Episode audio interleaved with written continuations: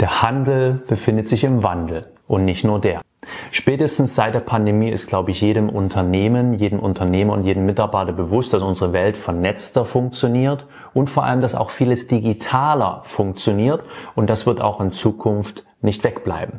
Das heißt, auch der Vertrieb wird zukünftig im Hybridverfahren funktionieren, also digital und real, einfach in Koexistenz existieren. Und speziell in der Automobilbranche, im Automobilhandel herrscht ein sehr hoher Transformationsdruck, weil da einfach auch noch andere Dinge drauf einwirken.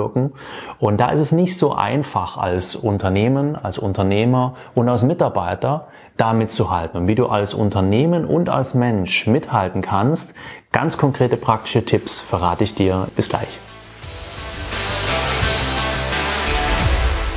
Hallo und herzlich willkommen zu einer neuen Folge bei Sales Quality, der Podcast für erfolgshungrige Autoverkäufer. Ich bin Frank, ein ehemaliger Autoverkäufer und Verkaufsleiter mit fast 20 Jahren Branchenerfahrung. Heute unterstütze ich als Verkaufstrainer für den Autohandel engagierte Verkäuferinnen und Verkäufer dabei, noch mehr zu erreichen, damit sich der tägliche Einsatz für Sie auch lohnt. Viel Spaß beim Zuhören, jetzt geht es los mit der heutigen Folge.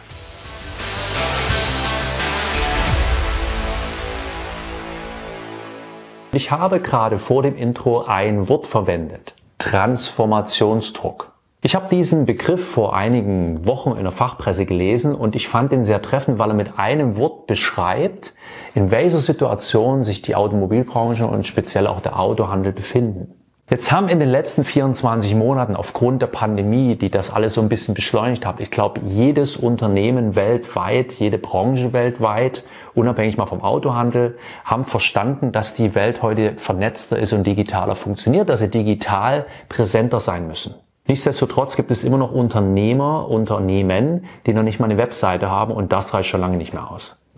Aber gehen wir zurück zur Automobilbranche, zum Autohandel. Es ist also nicht nur das Digitale und auch die digitale Beratung, die Anbahnung des Kaufprozesses. Das fand ja vorher schon digital statt und hat schon recht gut funktioniert in vielen Fällen. Wir haben noch eine noch weitere Situation, die Druck auf den Autohandel ausübt. Wir haben die Veränderung der Antriebskonzepte. Ja, wir gehen weg von Otto und Dieselmotoren Richtung Elektro. Vielleicht wird sich Wasserstoff auch noch weiterentwickeln. Ein paar Gasfahrzeuge wird es künftig noch geben. Aber was bedeutet das? Was bedeutet das, wenn ein Hersteller wie Audi sagt, ab 2030 investieren wir nicht mehr in Verbrennungsmotoren, nur noch Elektromotoren? Jetzt können wir alle sagen, okay, die Welt wird sauberer. Unabhängig davon, dass der gesamte Stromverbrauch von allen steigt mit E-Fahrzeugen, mit Elektrorollern, Elektrofahrzeugen und dann auch noch die Frage, wo kommen die Rohstoffe für die Batterien und so weiter her. Aber das ist jetzt nicht das Thema, sondern was bedeutet das für den Handel? Für den Handel bedeutet das, wenn es ein Elektrofahrzeug verkauft, bei dem Entwicklungsprozess, wie sich die die Technik entwickelt, weiß noch keiner, wie wird sich der Wert der Fahrzeuge entwickeln. Das heißt, wenn heute ein Autohaus einen Leasingvertrag macht, dann wissen sie noch nicht, kriegen wir das Auto zu teuer zurück oder ist der Wert okay? Kriegen wir die wieder vermarktet als Gebrauchtwagen oder stehen die da wie Blei? Zusätzlich weiß der Autohandel, wenn noch auch noch ein Servicegeschäft dazugehört, also wenn es ein komplett voll funktionsfähiges Autohaus ist, dass der Service in Zukunft ja, dass für den Service weniger Geschäft bestehen wird, weil ein Batteriefahrzeug, ein Elektrofahrzeug hat ja zum Beispiel keinen Ölverbrauch oder hat kein, äh, kein Filterdeck getauscht werden müssen. Und auch eine Bremse wird viel, viel später erst getauscht. Seien Sie, was mir spontan jetzt einfällt, sind zum Beispiel die Stoßdämpfer, die mehr belastet werden durch, den, durch das höhere Gewicht. Das heißt, hier fällt also auch Servicegeschäft weg. Und als Käufer wirst du jetzt vielleicht sagen, hey, ist eine super Sache, spare ich Unterhalt. Auf der anderen Seite heißt es aber auch, wenn Umsatz wegbricht und Aufgaben wegbrechen, dass Arbeitsplätze verloren gehen. Und das sind eben wieder Menschen, die auch am Konsum nicht teilnehmen können. Ja, also mal ganz pragmatisch gesprochen. Und das ist der eine Teil, die Antriebsarten, die Antriebskonzepte und der andere Teil, der in der Automobilbranche und im Autohandel ja ähm, vor wichtigen Entscheidungen steht, ist die Situation, wie wird sich der die Vertriebskanäle, wie werden die sich die entwickeln?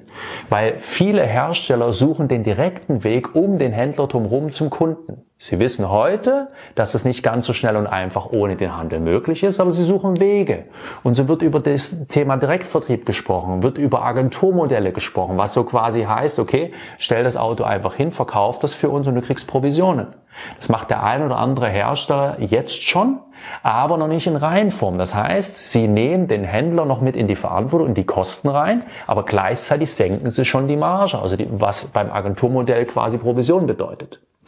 Und das sind Dinge, da muss sich der Handel stellen. Und ich kann mir sehr gut vorstellen, dass dem einen oder anderen Geschäftsführer oder Inhaber eines Geschäfts oder auch Mitarbeiter, der so ein bisschen über den Tellerrand hinausdenkt, dass das so ein bisschen Sorge macht. Und das kann ich gut nachvollziehen. Und ich möchte dir ein paar kleine praktische Tipps mit auf den Weg geben, einmal so ein bisschen zum Nachdenken animieren, wie du da Schritt halten kannst. Weil Veränderung fand schon immer statt, aber der Unterschied ist, es geht schneller und dennoch wird es nicht über Nacht passieren. Das heißt, wenn wir hier schauen, dass wir Schritt für Schritt mithalten, dann können wir auch dafür sorgen, dass wir nicht abgeschüttelt werden. Und was heißt das im Vertrieb? Vertrieb bedeutet auch künftig, wir werden äh, nicht alles nur digital. Es wird hybrid funktionieren. Wir werden also digital und real beraten. Und es wird auch irgendwann das Auto ausgeben, was einfach nur aus Begegnungsstätte funktioniert, wo der Kunde doch mal das Auto anfassen kann. Und der eine oder andere wird sagen, das reicht mir 3D animiert über irgendeine visuelle 3D-Brille, wo ich das gezeigt bekomme, wo ich mich reinsetzen kann. Aber es wird auch künftig immer noch Kunden geben. Und ich glaube, das wird zumindest die nächsten 10 15, 20 Jahre überwiegend der Fall sein, die sagen, nee, wenn ich schon in meine Mobilität investiere, dann will ich das auch mal anfassen. Ich will das auch mal riechen, ich will das fühlen, ich will auch mal fahren. Wie fühlt sich das an? Schau, heute reicht schon lange nicht mehr aus, freundlich, kompetent und zuverlässig zu sein. Du solltest auch schnell sein, clever und unbequem. Nicht umsonst sage ich das am Ende jeder meiner Videos. Und das gilt für die Unternehmen und gilt auch für die Verkäuferinnen und Verkäufer, auch für die angestellten Verkäufer. Du hast heute viel mehr Einflussmöglichkeiten, aber gleichzeitig auch mehr Verantwortung. Und wenn er diese Verantwortung so getragt, wenn er der gerecht werdet, könnt ihr auch in Zukunft noch erfolgreich euer Geschäft betreiben und genügend Geld verdienen. Und ich möchte mit dir mal anschauen, was könnt ihr als Autor, als Unternehmen tun und was kannst du als angestellte Verkäufer und angestellter Verkäufer tun. Ein Unternehmen heute, ein Autohaus heute, da reicht es nicht mehr aus zu sagen, wir verkaufen Autos oder auch gerade die Autos des Herstellers und nehmen nur die Gebrauchten, die von ihm zurücklaufen und verkaufen die. Dann hängst du an einem Tropf der Abhängigkeit. Das ist nicht gut. Sondern du musst dich als, als Mobilitätsanbieter verstehen, weil sich die ganze, das ganze Mobilitätsverhalten ändert.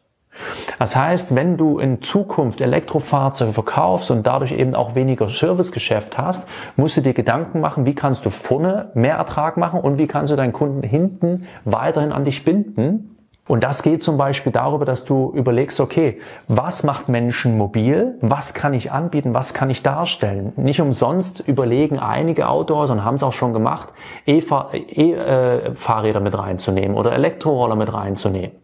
Und auch zu überlegen, was braucht denn dein Kunde? Was braucht dein Kunde? Wo hat er Unsicherheiten, wenn er jetzt sich zum Beispiel für ein Elektrofahrzeug interessiert? Der überlegt doch auch, wo lade ich das? Welche Ladestation ist die bessere für mich? Wer installiert die? Wo bekomme ich den Strom dafür her? Und so weiter und so fort. Also geh doch Kooperationen ein. Geh Kooperationen ein mit Stromanbieter, mit Photovoltaikanlageninstallateuren und so weiter und so fort, mit Elektrikerbetrieben, um hier vermitteln zu können und deinem Kunden ein, als Dienstleister zur Verfügung zu stehen und es ihm einfacher zu machen, sich für dich und dein Produkt zu entscheiden. Mach es deinem Kunden so einfach wie möglich, mit dir in Kontakt zu treten und sich für dich und deine Dienstleistung und dein Angebot zu entscheiden. Und dann wirst du als Partner wahrgenommen. Du musst sie nicht überall in der Tiefe Bescheid wissen. Du musst die Eckdaten wissen, die Vorteile davon und der Rest macht dann der Profi. Aber so weit kann man schon mal denken, um, wie gesagt, seinem Kunden eine gute Dienstleistung anzubieten. Ein guter Dienstleister zu sein. Und du kannst auch zum Beispiel ähm, gerade Photovoltaikanlagen gesagt, kannst auch äh, Photovoltaikanlagen selber bei euch aufs Autohaus schrauben, ja, den Strom speisen, Ladestationen auch für Kunden außerhalb des Autohauses anbieten, um mit denen wieder ins Gespräch zu kommen. Also Fahrer anderer Marken können bei dir laden, wenn sie zum Beispiel um die Ecke irgendwo zu einem McDonald's oder Co. gehen wollen, bietet das an. Speist den Strom ein, verwendet, verkauft den weiter. Also es gibt Dutzende Möglichkeiten, man muss die nur sehen. Nicht die Vergangenheit verwalten, sondern die Zukunft gestalten. Für dich als Verkäufer und Verkäufer heißt es aber auch, sich damit zu beschäftigen, wie kann ich meinen Kunden digital gut beraten? Wie kann ich selber präsenter sein? Wenn ich ganz ehrlich bin, mir sind viel zu wenig Verkäuferinnen und Verkäufer in den Social Medias unterwegs. Und auch einige Autohäuser, die haben sich angemeldet bei Facebook und LinkedIn, aber bedienen es nicht wirklich. Dann könnt ihr es lassen. Und ich rede hier nicht vom privaten Surfen, sondern ich rede zum Beispiel auch von Xing oder LinkedIn, sich als Personenmarke zu positionieren und oder auch YouTube, ja, um sich selber im Markt zu zeigen, weil Produkte, und Dienstleistungen werden immer noch von Mensch zu Mensch gekauft. Auf jeden Fall im Bereich von beratungsintensiven Produkten macht immer noch der Mensch den Unterschied.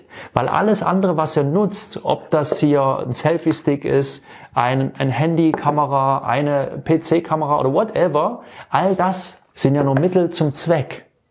Am Ende spricht immer noch ein Mensch mit einem Mensch, gerade beim Thema Autokaufen.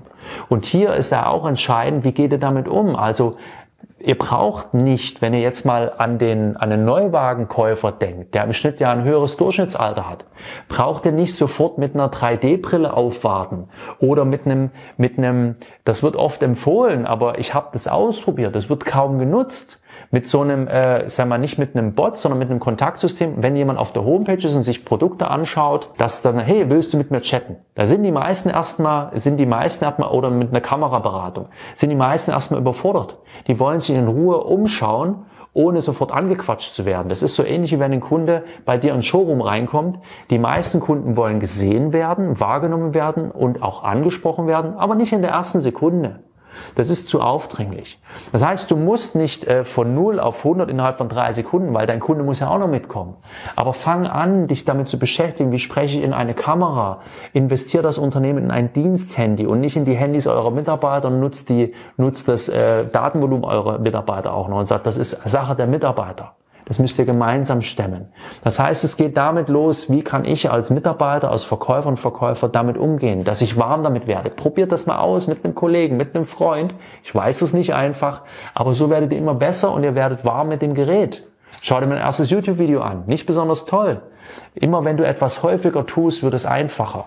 Nutzt sowas hier wie so ein Selfie-Stick oder so. Oder installiert halt ordentliche Kameras auf eurem PC, damit er nicht immer so wackelt, ja, oder irgendeinen und auch ordentlichen Ton, das ist wichtig, weil schaut, das ist das, was der Kunde fühlt. Und wenn das kalt ist, der Ton ist kalt und halt, das Bild ist schlecht, dann hat er keine Lust drauf. Ja? Also Beratung wird auch zukünftig hybrid stattfinden, also real und digital. Und hier gilt es halt selber als Anbieter damit warm zu werden, um es dem Kunden einfacher zu machen, mit euch über diese Wege in Kontakt zu treten. Und seid eben bitte auch in den Social Medias unterwegs, nutzt die aktiv. Schau, ich hätte schon längst einen YouTube-Kanal, wenn ich Autoverkäufer wäre. Ja, hätte ich schon längst einen YouTube-Kanal, ich habe einen, aber als Autoverkäufer. Warum nicht Videos machen über die Themen, wo du weißt, das fragen viele meiner Kunden. Da haben viele Kunden Unsicherheit. Oder LinkedIn, Posts darüber bringen. Ja, was ist wichtig, wenn du ein gebrauchtes Auto kaufst? Worauf solltest du achten? Wie funktioniert Leasing richtig? Und so weiter und so fort. Da könnt ihr euch als Personenmarke positionieren ein Vertrauen zu eurem Kunden aufbauen und damit macht ihr den Unterschied zu einem anderen Autohaus, zu einem anderen Anbieter, zu einem namenlosen anderen Verkäufer. Und jetzt wirst du vielleicht sagen, na gut, das Wissen ist doch frei verfügbar. Ja, aber nicht mit deiner Persönlichkeit. Und das macht den Unterschied. Also investiert hier und lernt auch damit umzugehen. Nutzt es einfach mit einfachen kleinen Schritten. Wie gesagt, der Mensch entscheidet. Und schon sind wir wieder am Ende unserer Folge. Ich hoffe, dass ich dir Motivation und Tipps mitgeben konnte, die dir in deinem Alltag und deiner Praxis weiterhelfen. Wenn dir diese Folge gefallen hat, dann gib mir gerne eine 5-Sterne-Bewertung auf Spotify oder im Apple Podcast. Und wenn du magst, teile diese Folge mit anderen erfolgshungrigen und engagierten Kollegen. Und wenn du auf der Autobahn statt im Stadttempo zum Erfolg fahren willst und unnötige Staus vermeiden, dann lass uns darüber sprechen, wie ich dich auf die Überholspur bringen kann. In den Shownotes findest du einen Link zu www autoverkäufer-coaching.de und alle Infos dazu. Sei clever und unbequem und gern wieder bei der nächsten Folge mit dabei.